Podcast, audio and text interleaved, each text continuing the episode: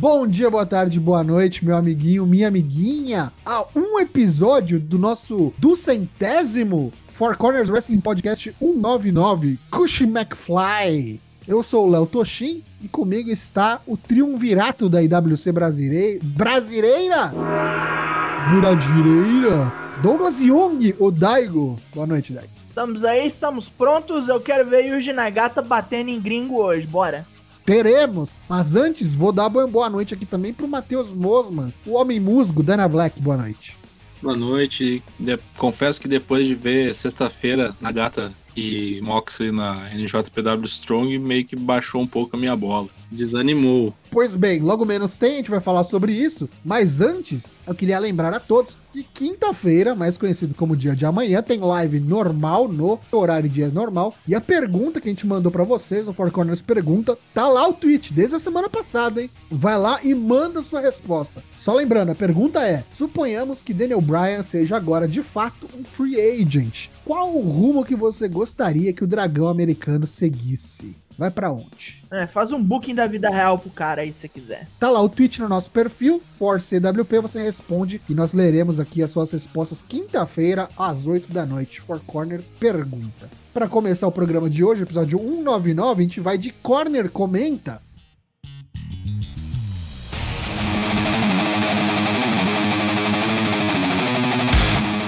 Que traz para vocês na noite de hoje os seguintes tópicos. Lembra do Corner Comenta são tópicos trazidos pelo host, tópicos quentes, tópicos que estão rolando, que estão em voga no wrestling mundial. E eu quero saber de Vossa Senhoria Daigo e Vossa Senhoria Dyna Black, aqui não tem vagabundo, só gente do mais alto e elegante garbo. Ei. Jimmy Uso retornou no último SmackDown e já tá numa sinuca de bico, meus amigos não sabe se dá um pisto no, no, irmão e chama ele de putinha do Roma, do chefe tribal, se se junta, ajudou a contragosto. O que, que, vocês acham disso? Vocês assistiram o SmackDown? Vocês acham que voltou no tempo certo? Estão empolgados com esse prospecto aí dessa. Reengatar essa rivalidade, né? Porque começou tudo com, com isso, né? Com essa treta uhum. deles, dos Usos com o Roman. O que, que, vocês acharam? O que, que vocês acham disso tudo? Ah, isso aí é padrão de repetição, né? Padrão de repetição. Tá acontecendo no Raw, deve acontecer no SmackDown, então acho que ele vai ter que apanhar para poder entrar na linha, né? O que, que tá acontecendo no Raw? Não entendi a, a, a relação. Assim, o, o, Raw é um padrão de repetição pior porque as lutas são todas iguais todas as semanas. Se você ouve o Drops, você sabe do que eu estou falando. Mas assim, no SmackDown a repetição é retread de, de storylines, sacou? Então eu acho que é isso que vai acontecer. Ele vai vir todo rebeldinho, o irmão dele falando, porra, bora juntar bora ganhar uns títulos aí, bora fazer a família feliz. Só que fala, não, porra, filha da puta aí fazendo nós brigar pra ele, vai que a merda. Só que aí vai ter que apanhar para entrar na onda, ou então ele não vai entrar na onda, não sei até que ponto isso vai ser uma repetição. Eu, inclusive, espero que não seja, que ele fique meio rebeldinho, assim. Talvez até junte tag com outro cara, enquanto o Jay, sei lá, junta com o Apollo Cruz, que já foi ali meio aliado. Gostaria de ver. Não, eu não quero que ele se alinhe tão rápido, não. Tem que ser igual o irmão. O irmão dele brigou uns dois, três pay-per-view, né? Dois, dois. É, foi dois. Você, Matheus, o que, que, você acha? Discordo em gênero, número e grau. Acho que ele vai voltar, vai ser dupla, precisa de dupla do SmackDown, porque tá complicado. Uh, vão ser campeões de novo, vai ficar um slow burn que vai chegar um ponto que todo mundo vai esquecer que um dia ele foi rebelde, até que vai chegar perto do WrestleMania, e aí sim vai ocorrer uma pseudo traição e aí ele se alia com a rocha. Ô, louco. Aí desmonta os ursos de novo e o a Roman. fala isso muito, cara, mas eu nunca vejo isso rolando. Acho que o problema é a agenda do cara, né, velho? Ah, mas arruma, dá um jeito. Tipo, eu, o que eu acho que vai acontecer é justamente o que você falou. O Jimmy vai dar o braço a torcer, vai se aliar com eles, vai, tipo, virar Rio, vai ganhar o título de duplas. Porque, assim, para mim, aí nesse WrestleMania Backlash a gente vai falar, os caras já vão dropar os títulos pro, pros mistérios. O, o Ziggler e o, e o Rude. E aí são dois babyface que vão perder pros dois samoano maluco, entendeu? Riosaço. Mas aí no, provavelmente no Money in the Bank. Money in the Bank eu acho que já dropam pros ursos os caras podem, tipo, matar o Rei Mistério, aposentar ele, sei lá, tá ligado?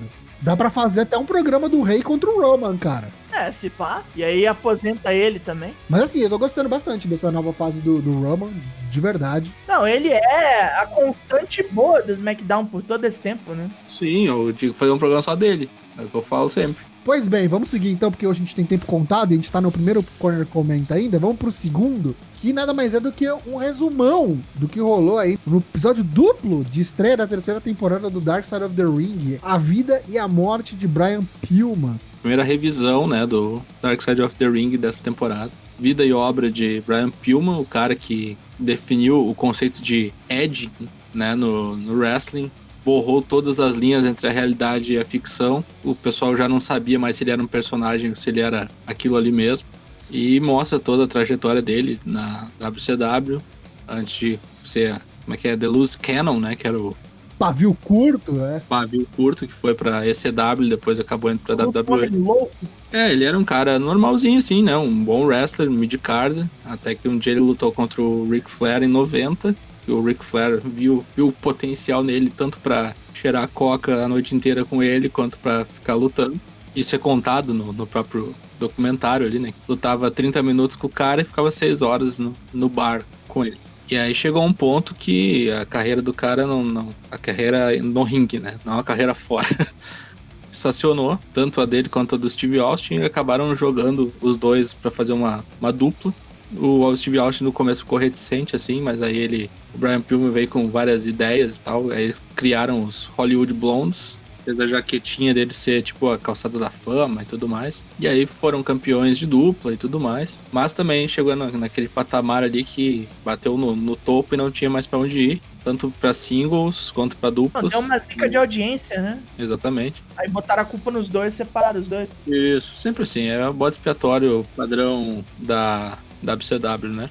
Uhum. Muito de culpa disso de Jim Ross, ele próprio admite. É, ele mesmo olhou e falou: eu podia ter feito melhor com esses meninos. Podia ter feito bem melhor, né? E aí começa a fase louca de Brian Pillman, onde ele pede a demissão da WCW numa storyline, só que ele fala que pra ficar mais crível, o Eric Bischoff tinha que assinar realmente um papel de demissão para ele ficar mostrando. e aí o Eric Bischoff foi lá e falou, oh, ok, assinei. E assinou mesmo, e o cara deu linha na pipa. Aí o Eric Bischoff tenta dizendo no documentário que não, ele sabia que isso ia acontecer, que isso era só pra valorizar o passe, sabia porra nenhuma, moleque. Aí umas semanas depois ele apareceu na ECW lá do Joe Styles falou que ia mijar no ringue, botou o pau pra fora, assim, umas coisas muito loucas, né? Aí tava nessa onda de aparecer na CW, até que um dia em Las Vegas, numa feira, ele conheceu o Vince. Tava o Vince e o Jim Ross nos bastidores. E aí ele chegou fazendo um escarcel. Porra, finalmente conheci o Vince, não sei o que mais. Tira uma foto comigo aqui, tira uma foto comigo aqui. Ele estava estralado os olhos, né? tanta coca e tudo mais. Aí o Vince ficou apavorado, assim, né? Tipo, pô, esse cara é, ele, é, ele é louco mesmo ou ele tá se fazendo, assim, né? Aí o Jim Ross falou: olha, Vince, a gente não pode contratar esse cara que ele é muito louco. Aí o Vince, ah, ah, Jim Ross, ah, contrata esse cara, contrata esse cara, eu quero louco, eu quero louco. Aí foi lá, contratou. Só que um pouco antes disso aí, ele se arrebenta 96, isso. 96. Ele se arrebenta num acidente de carro, que ele conta numa entrevista que ele virou tipo o Evil Knievel, ou seja, ele foi arremessado pelo para-brisa do carro. O cara capotou uma Hammer, ligado? O cara conseguiu capotar uma Hammer. Ele tava a 70 milhas por hora, ele falou. Então, ele assinou um contrato com a WWE machucado, né? O DM Driver, quase perdeu o pé. Como é que ele não morreu, eu não sei, na real. O cara teve que meter placa na cara. Placa na cara, placa nos braços, placa no, no tornozelo, que quase ficou pendurado, né? Enfim, daí ele foi pra WWE nessa forma aí, né? Tomava overdoses de analgésico, né? Imagina tratar a dor crônica. E aí rolou toda aquela treta que todo mundo já sabe, da storyline com o Steve Austin. Famosa da arminha. Famosa da arma, da invasão da casa. Todo mundo achou de extremo mau gosto o negócio. O Vince foi pra TV pedir desculpa, pedir desculpa, mas não pedindo, né? Daquela forma dele. E nesse meio tempo, ele já era viúvo, pois a mulher atual dele meio que era uma megera desgraçada e fez a sua anterior morrer, né? Basicamente, dar um tiro é. na própria cabeça. Mas assim, cara, independente disso, e, e, e, também do lance dos painkillers que ele tomava, dos analgésicos, é foda que, tipo, o cara morreu de, uma, de, um lance congênito, né? De uma doença, tipo, genética, né? Que, tipo, ele tinha uma arteriosclerose que ele não sabia. 35 anos o cara tinha. É, o coração de muito wrestler explodiu nessa época aí, né?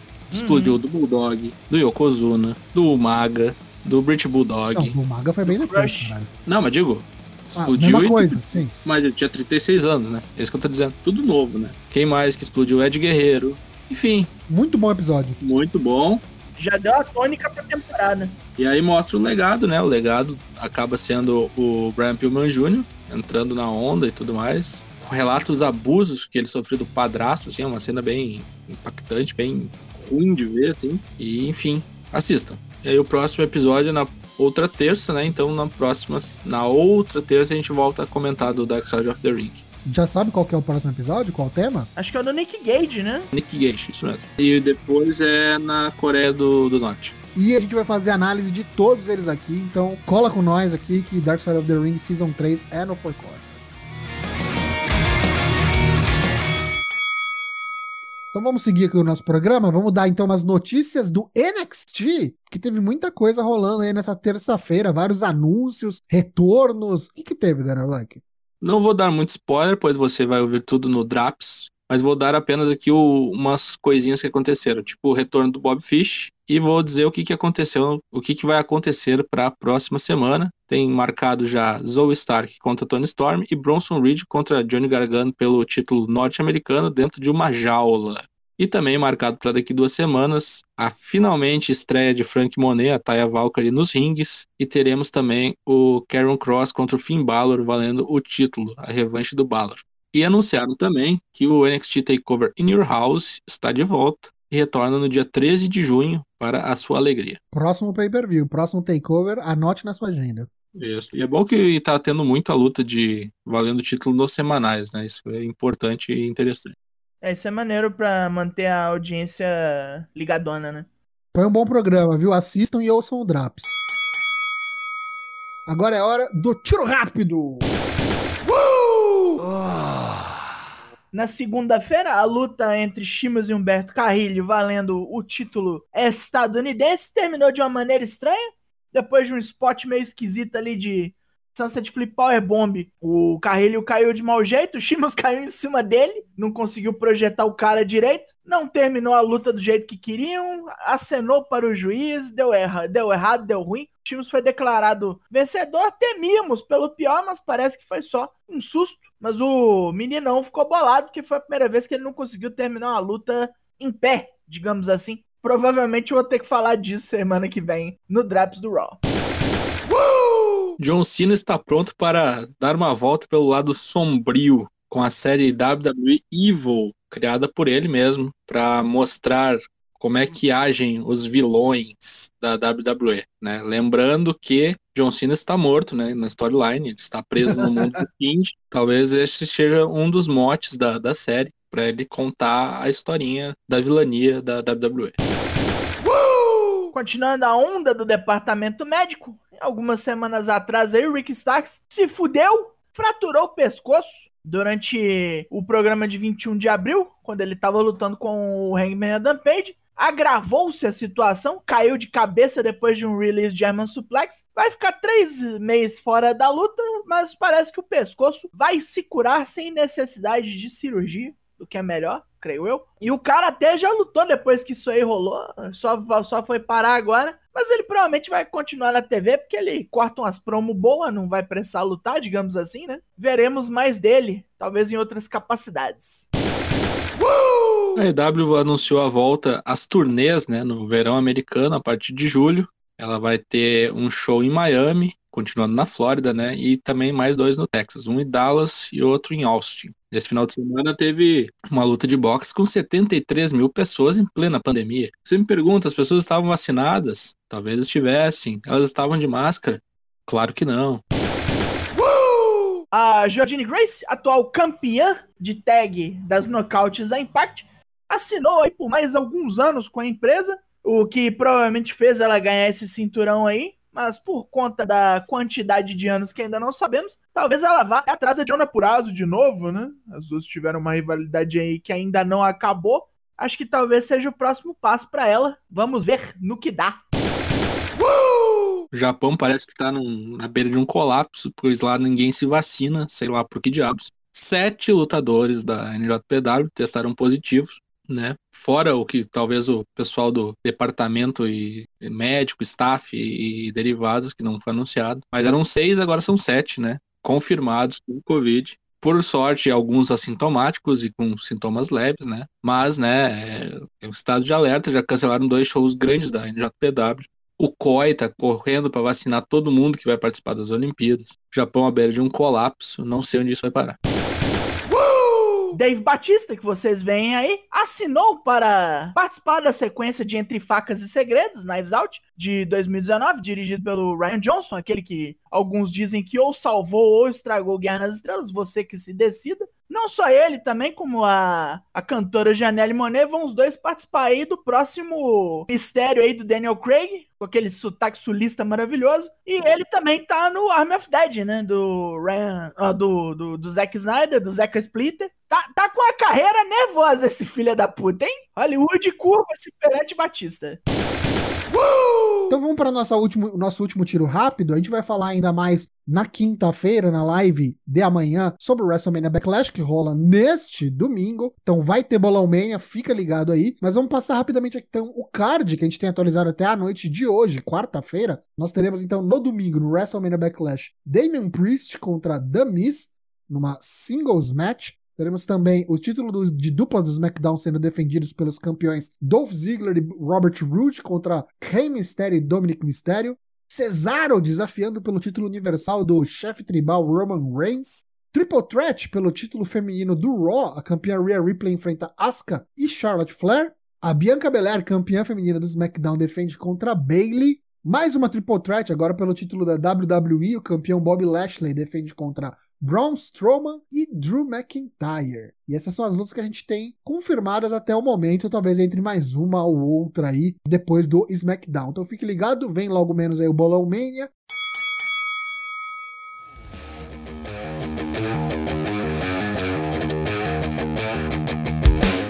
Encerramos em cima do laço, episódio 199, próximo, próxima terça-feira, episódio 200 de Four Corners Wrestling Podcast. E é isso aí, vamos comemorar juntos. Esteja aqui Próxima terça-feira é que dia? Dia 18. Então esteja por aqui. Amanhã tem live, 8 da noite. Então queria lembrar que nos horários normais, terça e quinta, toda terça e quinta, a partir das 8 da noite, sem cortes. Os episódios do podcast saem normalmente na quarta-feira. Esta semana, excepcionalmente, sai amanhã na quinta, no Spotify, Apple Podcasts, no Deezer, ou você assina aí o nosso feed no seu aplicativo preferido de podcast, na sua plataforma digital de escolha. A gente tá nas redes sociais, tá no Twitter, tá no Facebook, tá no Instagram, onde tem o Wrestlers da Semana toda sexta-feira. Então vai lá prestigiar também, por favor. E Discord, que é o nosso canal principal, discord.io barra onde a gente fala aí o tempo todo de wrestling, tem coisa que só rola para lá primeiro, os conteúdos aparecem lá primeiro e vem aí também algumas novidades aí para quem for nosso seguidor aqui na Twitch, quem for inscrito, fica de olho aí, tá vindo. Provavelmente nos próximos dias vocês já vão saber de tudo isso.